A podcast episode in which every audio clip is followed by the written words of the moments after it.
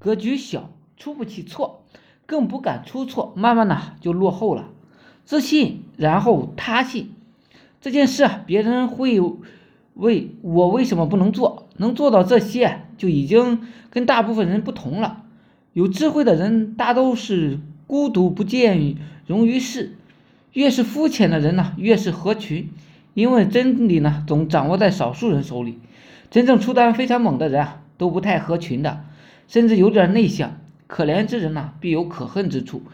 识人不易啊，不要表态，一定要忍耐，忍耐，再忍耐。时间一久，狐狸尾巴总会露出来。以前以为只有漂亮姑娘才会是绿茶婊，原来不漂亮的也可以是绿婊、绿茶。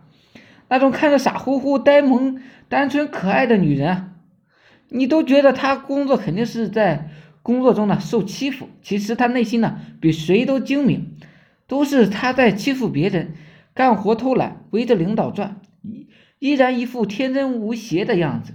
人越是在乎外表的呈现，往往与内心呢真实是相反的。但是这种心机婊，除了精于算计呢，对其他事一窍不通。并且头脑肤浅，格局狭小，一旦跟人交谈思想、内心深刻的话题，就会显得极其蹩脚、不入流，小人嘴脸，表露无遗。好了，今天呢就分享到这里，希望我说的思想能打开你的思维。每日呢我会分享很多干货，颠覆你的赚钱思想。我是宋文龙，自媒体人，从事自媒体行业五年了，有一套专门的自媒体网络营销的暴力培训方法。